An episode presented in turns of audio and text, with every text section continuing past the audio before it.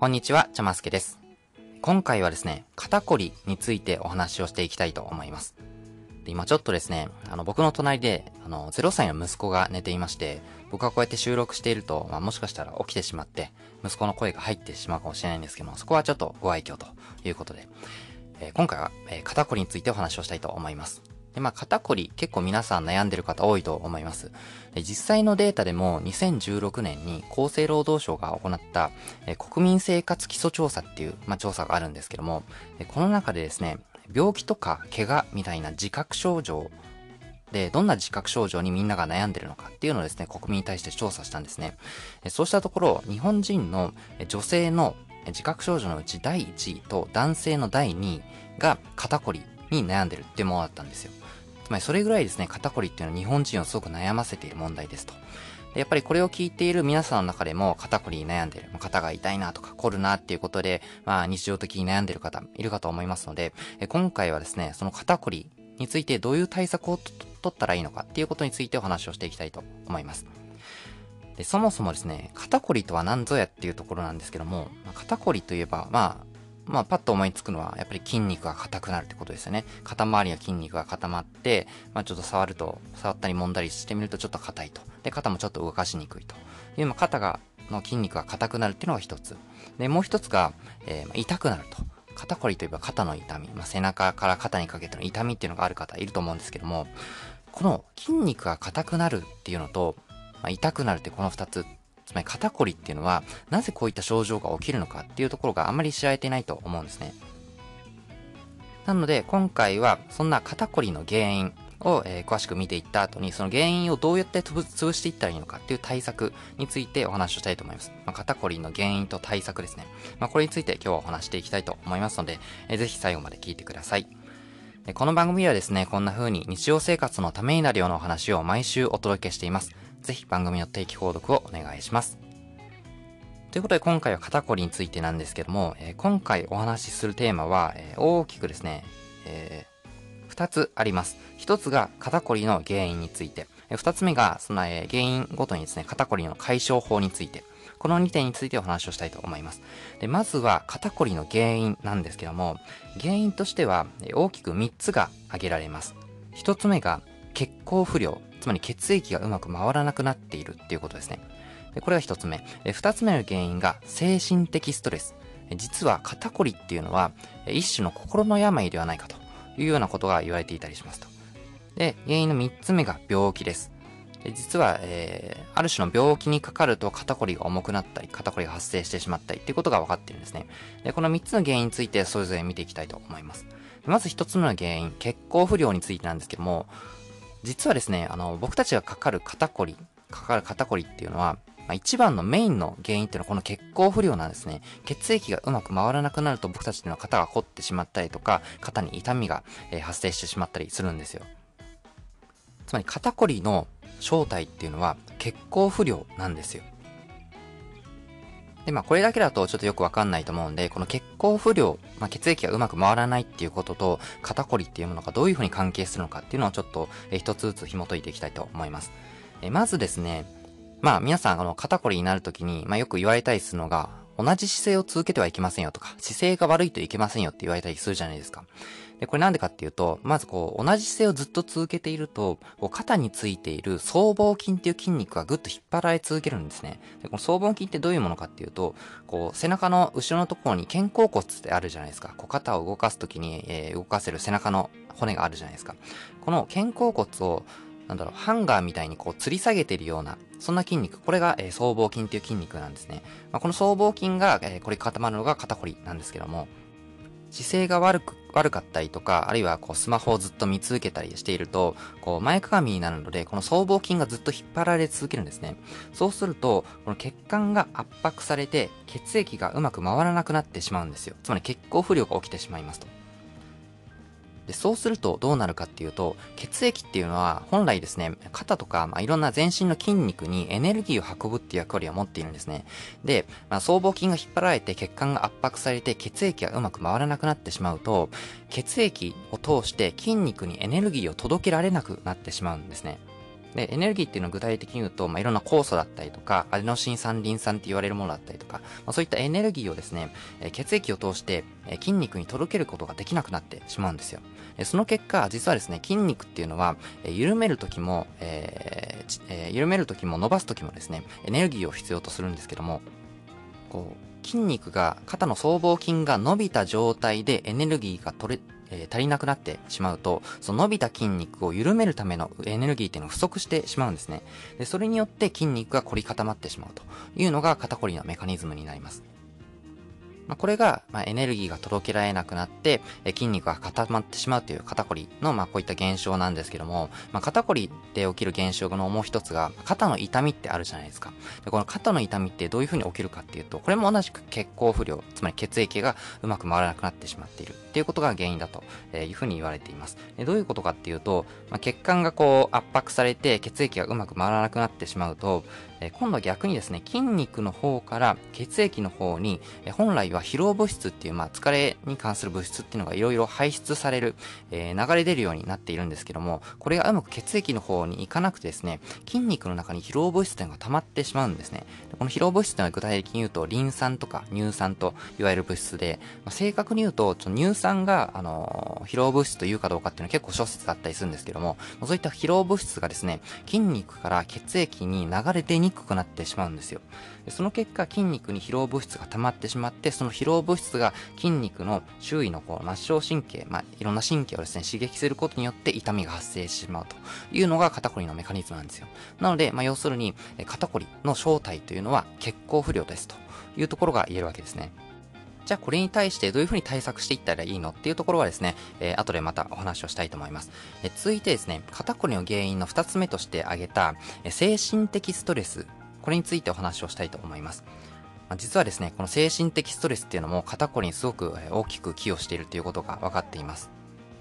これちょっと意外かもしれないんですけども、結構ですね、重要な原因だというふうに、考えられています。で、実はですね、まあいろんな研究を見てみると、姿勢の悪さと痛みの程度っていうのは比例しないっていうことが分かっているんですよ。まあ皆さんの昔からですね、まあ姿勢を悪くしてはいけませんよとか、あるいはこう悪い姿勢を取ると、えー、肩こりがひどくなりますよとか、えー、肩が傷んじゃいますよとか、あるいは腰ですね、腰痛がひどくなっちゃいますよみたいな風に言われたりすることあったと思うんですけども、実は、いろんなですね、職業の人たちを調べた研究とかで分かっているんですけども、姿勢が悪い職業についている人と姿勢が、え悪くならない職業についてる人を比較しても、その肩とか腰の痛みの程度に違いはないっていう研究があったりするんですね。まあ、違いはないというか、比例しないっていうことですね。つまり姿勢が悪ければ悪いほど肩が痛むとか腰が痛むってことは基本的にないわけですよ。まあ、これ結構意外だと思うんですけども、実はですね、まあそういうふうに姿勢の悪さと痛みの程度っていうのは、えー、比例しないということが分かっています。で、もう一つご紹介したいのはですね、えー、体の歪みと、えー、痛みの程度っていうのも比例しないっていうことが分かっています。まあ、結構生体とかで、えー、骨が歪んでるとか、体の左右のバランスが違っているとか、えー、左右の足足の長さが違っているから骨盤が歪んでいるとか、骨盤を正常な位置に戻しましょうとか、背骨が歪んでますよとか、まあ、いろんな風に言われることあると思うんですけども、そんな体の歪みと痛みの程度っていうのは比例しないと、関係しないということが分かっています。つまり、肩のこの歪みとか、まあ、体の歪み、えー、骨盤の歪みといったものは、えー、肩こりとか腰痛にはですね、直接、え、そういった痛みにはですね、関係しないんですね。で僕自身もですね、結構、この、整体師さんの方とかに見てもらうと、この体の、えー、腰の部分がかなり歪んでますねっていう風に言われるんですね。この腰の、えー、筋肉はですね、左の方に寄っちゃっていて、えー、左側にすごく体重がかかっていて、左の筋肉はすごく張っていますねと。で、背骨がちょっと曲がってますね、みたいな風に言われることあるんですけども、でも僕はですね、腰痛全くないんですよ。なので、そういった背中の歪みとか骨盤の歪みっていうものと、腰の痛みとか肩の痛みっていうのは本来関係しないんですね。じゃあなんでこういった整体の方とか、マッサージ師さんとか、カイロプラティックの方とかが、この体の歪みと痛みっていうのは関係してるっていうふうに勘違いしちゃってるかっていうと、実は因果が逆転なんですね。つまり、歪みがあるから痛みが発生しているわけではなくて、えまず痛みが発生するんですね。腰痛とか肩こりっていうものが発生しますと。で、痛いので、人間はその痛みを、こう、反らせようと、体をよじったり、こう痛みのない方向に、え体をひねったりするわけですね。で、その状態のまま日常生活を過ごすので、痛みを避けようとして体がどんどんどんどん歪んでいってしまうんですね。つまり、え歪みが、えー、痛みを呼び寄せてるのではなくて、痛みが歪みを引き起こしてるんですね。なので、つまり、えー、歪みっていうのは痛みの原因ではありませんと。逆に、痛みというのが、えー、歪みの原因なんですよ、ということが言えるわけなんですよ。じゃあ、この痛みっていうのは、どういった原理によって成り立っているかっていうと、それがどれだけストレスを抱えているか。つまり、えー、心にどれだけですね、闇を抱えているかっていうことがですね、この痛みの程度っていうのに関わってきているわけですよ。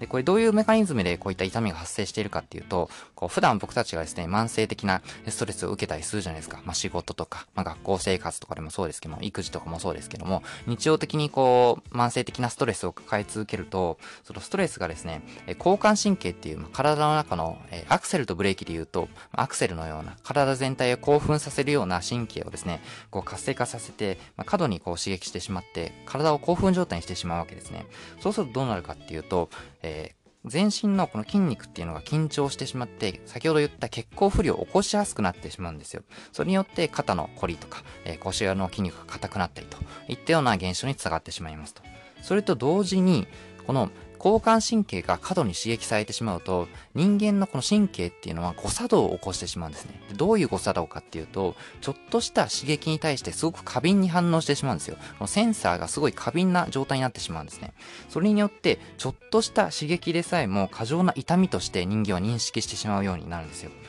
つまり、こういった痛みっていうのは実は脳の誤作動だっていうことが分かってるんですね。これ結構意外だと思うんですけども、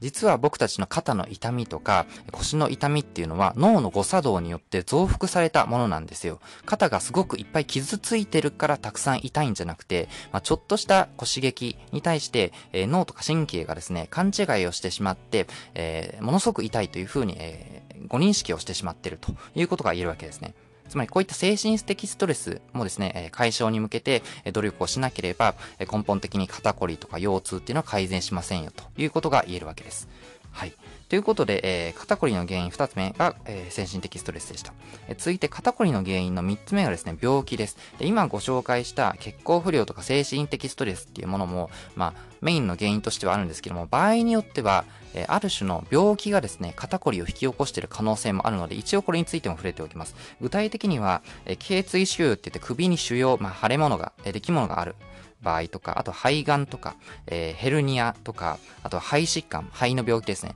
こういったものにかかると肩こりも同時に発生してしまうことがあるというふうに言われています。でまたですね、えー、血行不良になりやすい病気っていうのもありまして、それが糖尿病とか、まあ、心疾患とか、まあ、先ほどと同じ、えー、肺疾患ですね、肺の病気とか、こういったものもすごくですね、えー、血行不良、つまり肩の筋肉とか、全身の筋肉っていうのが、えー、凝り固まってしまう原因になってしまうと。血液がうまく回らなくなってしまうということが分かっているので、こういった病気の可能性もありますよっていうことを頭の片隅に、え入れておいてください。今からですね、この肩こりに対する対処法っていうことで、先ほどご紹介した血行不良に対する対策と精神的ストレスに対する対策っていうものをご紹介しますけども、これを実践してみて、えもし治らなければ、全く改善しなければ、えそれはですね、病気が原因っていう可能性もありますので、えー、その場合はですね、皆さん、あの、病院に行って、えお医者さんの診断を受けるようにしてください。はい。ということで、えー、続いてのテーマに移ります。続いてのテーマが肩こりの解消法ですね。まあ、肩こりの解消法ということで、えー、血行不良に対する対策と、えー、精神的ストレスに対する対策。この二つについてお話をしていきたいと思います。でまず一つ目が、血行不良に対する対策です。まあ、これ非常にシンプルで、血行不良、つまりその血液がうまく回らなくなってしまっているので、要するに血液を流してあげればいいわけですよ。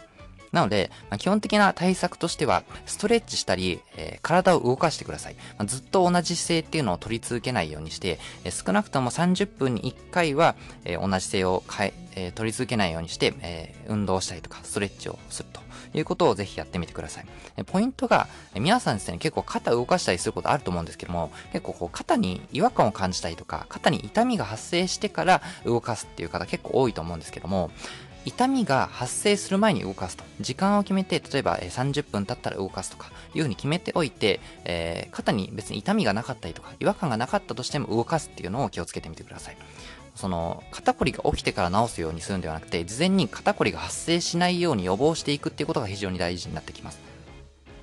で、まあ、ストレッチのまあ、おすすめの方法として、まあ、じゃあ、おすすめの本をご紹介したいと思います。おすすめの本として、すごいストレッチっていう本があるんですけども、これはですね、まあ、あるあの、ブロガーの、まあ、漫画家兼ブロガーの方が書いている本なんですけども、あの、漫画形式でですね、ストレッチの方法っていうのが書いてあって、まあ、ビジュアルでわかるようになっているのですごくわかりやすいですし、まあ、あの、道具とか特になくても、えー、取り組めるような、すごくシンプルなストレッチがいろいろご紹介されている、えー、本になりますので、このすごいストレッチ、ぜひ、えー、読んでみてください。これ非常におすすめです。で、僕がですね、おすすめしている運動っていうのもちょっとご紹介してみたいんですけども、え、僕がお勧めしているのは、えっ、ー、と、皆さんこう、ストレッチ、肩のストレッチするときに肩を回す動きってあるじゃないですか。こう、なんだろうな、こう水泳のこのクロールをするような動きを左右同時にやるような、こういう肩を回す動きってあるじゃないですか。これ皆さんですね、右と左のこの肩っていうのを同じ向きに回そうとする人結構多いと思うんです。つまり、えー、右と左を同時に前に向けて回したりとか、後ろに向けて回したりっていうような、そういったクロールの動きをする方いらっしゃると思うんですけども、これ実はですね、右と左でこう回す向きを逆にすると非常にあの肩に対して肩がすごく伸びるというのがですね結構実感できると思いますなのでこれぜひやってみてくださいこれ右をこうクロールみたいに前に向けて回している時は、えー、左はですね、逆に、クロールとは逆の向きですね、後ろに向けて回してみると。これちょっとやってみると難しいんですけども、えー、実際やってみるとですね、肩が結構伸びる感じがしてすごく気持ちいいです。これを、えー、左右それぞれですね、30回ずつやるだけで、かなりもう肩こりがスッキリすると思うので、もうぜひやってみてください。はい。っていうのがですね、まあ、動かしたりとかストレッチすることによって血行不良に対策するという方法でした。で、あとですね、えー、2つほど血行不良に対する対策っていうものがありまして、えー、もう一つがですね、歯の噛み合わせを直すというものです。実は歯並びが悪かったりとか、こう歯の噛み合わせが悪い人って結構肩こりがひどくなっちゃったりしがちなんですね。で、これなんでかっていうと、歯の噛み合わせが悪い人って、こう顎の関節にすごく負担がかかるんですよ。で、筋肉を酷使してしまったりして、この顎の筋肉がこう緊張して硬くなってしまう。まあ、つまり肩こりの顎バージョンが起こってしまったりするわけですね。で、この顎の筋肉っていうのは肩の先ほどのご紹介した僧帽筋につながっているので、顎の筋肉は引っ張られて硬くなると同時に僧帽筋も引っ張られてしまうわけですですね。それによって肩こりがひどくなってしまうということが分かっているので、この歯の噛み合わせが悪い人で、肩こりに今悩んでいる人がいましたら、あの、歯科医に行って、ちゃんと歯の噛み合わせを直していくといったアプローチで、肩こりが楽になるというようなやり方もありますので、ご紹介をしておきます。はい。で、血行不良の対策、もう一つがですね、カルシウムとかマグネシウムを摂取するようにしてください。まあ結構その、まあ今その、あまりこう普段から栄養をとっていないっていうような方もいるかと思うんですけども、実は栄養不足によって肩こりが引き起こされるということも分かっています。で特にこのカルシウムとかマグネシウムといったものはですね、筋肉がこう収縮、伸び縮みするのを助けるようなミネラルだということが言われていまして、これが足りなくなってしまうと、やっぱり肩こりがひどくなってしまいます。なので普段からあんまりこう栄養バランスの悪いようなこう生活をしている方は、ぜひこのカルシウムとマグネシウム、この2つについて積極的に摂るということを心がけてください。で、こういったあのカルシウムとかマグネシウムがどういった食材に含まれているかっていうのが具体的には小魚とか海藻、わかめとか海苔とかですね、もずくとかそういうやつですね。あとはナッツ、大豆、大豆製品、えーと、お豆腐とか、えー、油揚げとかそういう大豆製品ですね。あとごま、それから玄米、ほうれん草、こういったものにカルシウムとかマグネシウムっていうもの含まれていますので、こういった食材をですね、ぜひ取るようにしてみてください。はい。あとはですね、まあ、血行不良といえば、その、全身をリラックスさせるってことすごく大事になってきます。まあ、先ほど血行量がなぜ起きるのかっていうのは、まずその筋肉が、えー、引っ張られてしまって、その状態で血管が圧迫されるから血血液の流れが悪くなるんですよっていうふうにお伝えしたんですけども、まあ、つまり全身をリラックスさせるだけでも、この血管の圧力っていうのが、えー、緩んで血液が通りやすくなるので、リラックスするっていうのが非常に大事になってくるんですね。で、先ほどですね、肩こりの原因のもう一つとして、精神的ストレスというものを挙げたんですけども、これに対してもですね、やはりリラックスしていく、ストレスを解消していくっていうことは非常に大事になってきます。じゃあこの精神的ストレスをどういうふうに対策したらいいかっていうのがですね、これも以前ですね、僕はあの別のポッドキャストでご紹介をしています。えー、全部で4本ぐらい上げているので、まあ、興味があるか、ものから、えー、ぜひ聞いてみてください。えー、タイトルをご紹介しますと、まず1つ目が、え究極のストレス、ストレス発散方法、エクスプレッシブライティングのやり方っていう、えものです。これですね、エクスプレッシブライティングっていう、まあ、自分の感情を紙に書き出すっていう、まあ、紙とペンだけあれば、まあ、誰でもできるようなすごく効果の高いストレス解消法がありまして、これについてご紹介したたものです。まあ、これをやるだけでですね、まあ、ストレスが解消されたりとか、不安が軽減されたりとか、あとは、え就職活動の面接の合格率が上がったりっていうような効果も確認されているので、ぜひこれもですね、チェックしてみてください。はい、二つ目のポッドキャストがですね、えー、不安な日々を乗り越えるためのストレスに強い脳を作る方法といったテーマでもお話をしています。これはですね、ストレスを抱えてからストレスを解消する方法ではなくて、そもそも自分の脳みそをストレスに強い脳みそに作り変えてしまうという方法です。実はですね、人間の脳の形っていうのは意図的に変える、努力によって変えることができるっていうことが分かっていまして、ある方法使うと、えー、自分の脳をですね、ストレスに強い脳に作り変えていくことができるんですね。まあ、筋トレみたいに自分の脳をトレーニングしていくことができるわけですよ。その方法についてご紹介したのが、この不安な日々を乗り越えるためのストレスに強い脳を作る方法というテーマでお話した、えー、ポッドキャストになります。ぜひ聞いてみてください。で、えー、3番目と4番目が同じテーマで話したんですけども、えー、科学的に正しいストレス解消法16選とというテーマで、こちらですね、結構長くなってしまったので、前編と後編という形で、えー、2つに分けてお話をしています。これはですね、もう科学的に、えー、証明された実際の研究で効果が実証されているストレス解消法を16個一気にご紹介するという方法で、まあ、時間をかけてじっくりやるものもあれば、もうほんの1分とかで30秒とかでできるようなものまで、えー、幅広くストレス解消法をご紹介していますので、えこれもですね、合わせてぜひ聞いてみてください。まあ、これによって精神的ストレスから解放されることによって、肩の痛みとか腰の痛みっていうものを和らげることができるんじゃないかなと思います。はい、ぜひやってみてください。はい、ということで今回は、えー、肩こりの解消法についてお話をしていきました。えー、他にもですね、こういうためになるようなお話を毎週月曜日に配信をしています。番組の定期購読に登録することで新しいエピソードの配信をチェックすることができます。また聞きたいなと思っていただけたら、ぜひ登録してみてください。やり方はですね、今 Apple のポッドキャストアプリで聞いている方は購読ボタンから、Spotify で聞いている方はフォローボタンから、Google のポッドキャストアプリで聞いている方は定期購読ボタンから無料で登録することができます。また Twitter もやっていますので番組の概要欄からぜひフォローしてください。では次のエピソードでお会いしましょう。お相手はジャマスケでした。